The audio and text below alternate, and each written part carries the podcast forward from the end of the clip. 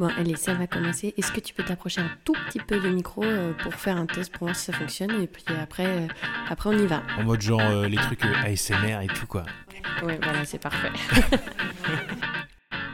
attendez, attendez, il y a un problème là. Il est où le numéro de l'épisode? Où est la voix des enfants qui lance le générique? Qu'est-ce qui se passe aujourd'hui?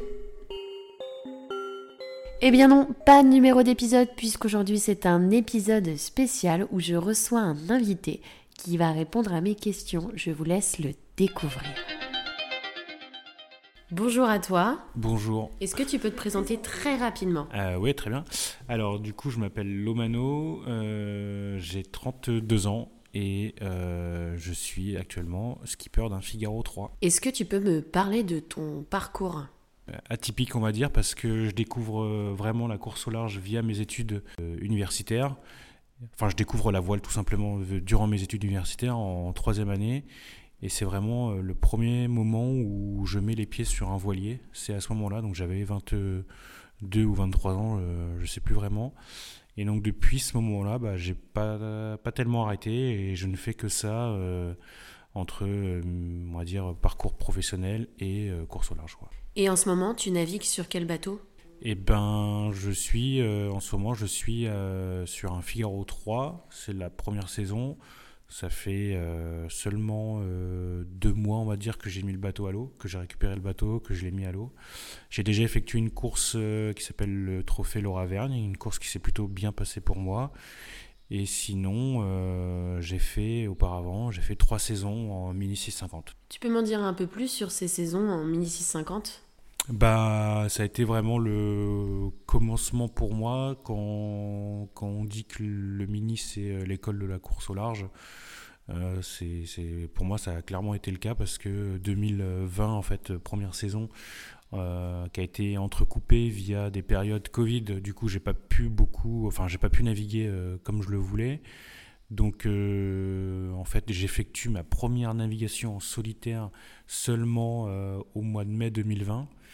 Moi, j'avais déjà le bateau depuis euh, 2000 fin 2019. Euh, donc en 2020, j'avais pas du tout d'ex- d'expérience au large, donc je découvre, euh, je découvre ça. Euh, J'effectue ma première course en solitaire au mois de septembre. Cette course qui s'appelle la Mini en mai, mais qui s'est déroulée en septembre à cause des reports Covid. Donc c'était ma première expérience en solitaire à ce moment-là. C'était une expérience de dingue. Euh, je finis pas très bien classé, mais à l'époque, euh, c'était pas du tout objectif. Et puis euh, 2021, euh, je pars en Italie, faire les saisons en Italie parce que, pareil, en début 2021, les courses étaient un peu soit annulées, soit reportées à cause du Covid.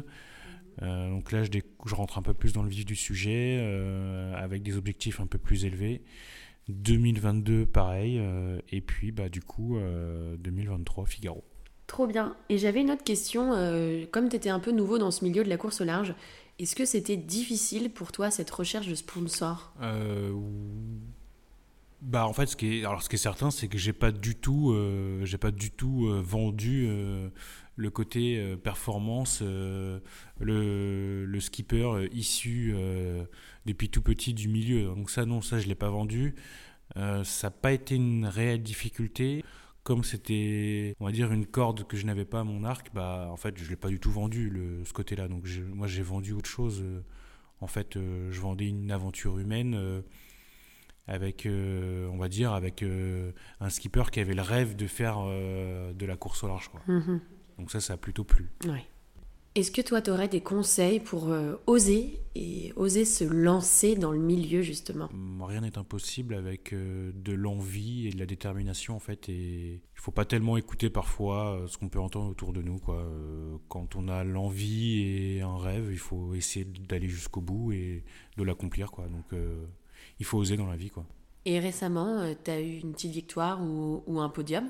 Sur euh, le trophée Laura Vergne, euh, donc c'était une, une course qui comportait euh, deux manches et euh, sur euh, une sur la première manche en fait qui était une course de 24 heures offshore, et ben euh, on a terminé premier. Donc c'était ma première euh, première fois où j'ai franchi une ligne en première position, donc c'était excellent. Et tu naviguais avec qui?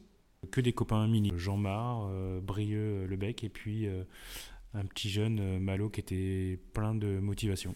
Au top, est-ce que tu aurais une petite anecdote à me raconter, un truc qui fait peur ou un truc super drôle euh, ça, c'est un souvenir qui m'a marqué. Euh, la première fois où j'ai vu sur mes afficheurs électroniques euh, la vitesse du vent qui affichait plus de 35 nœuds. C'était au large, au large du Cap Corse. Je traversais pour aller de Nice à Punta Ala en Toscane. C'était pour une course en Italie.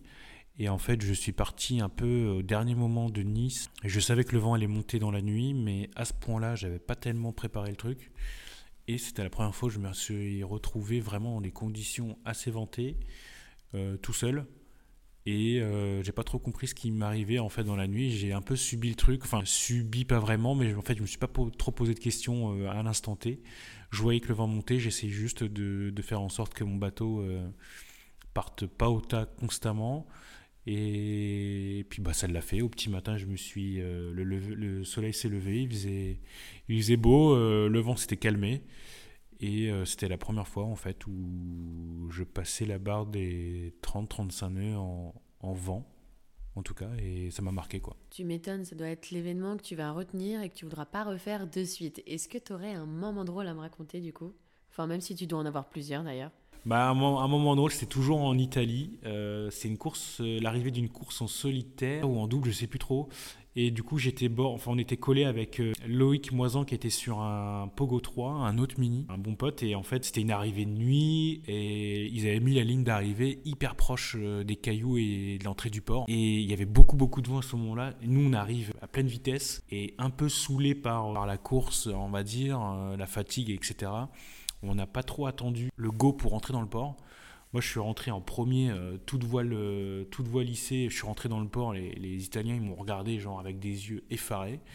Parce que j'arrivais pleine balle dans le port. Il y avait des énormes bateaux tout autour de moi. Avec un peu de chance, j'ai pas eu de, soucis. Et euh, en fait, j'ai mon collègue, du coup, Loïc, qui était sur la radio. Enfin, on était sur la radio, le canal de course. Et là, j'entends euh, la direction de course, enfin, ou, tout, du moins, j'entends les, Italiens parler, qui parlaient du coup à, à Loïc. Son bateau s'appelle, euh, son bateau à l'époque s'appelait Stratos. Et là, j'entends les Italiens euh, hurler la VHF. Stratos, you crazy, you crazy, et on s'est tapé une, on s'est tapé une barre et c'est resté, c'est resté dans les mémoires en fait ce fameux you crazy. et, et, bref, on, c'était surtout la fatigue, mais on s'est bien marré avec ce truc-là. Merci en tout cas pour ta disponibilité. Merci aussi euh, de m'avoir euh, appris quelques trucs en voile. Euh, ces quelques jours-là, ça m'a vraiment fait, fait du bien. Enfin, je t'ai pas appris non plus, genre des trucs, des trucs de fou.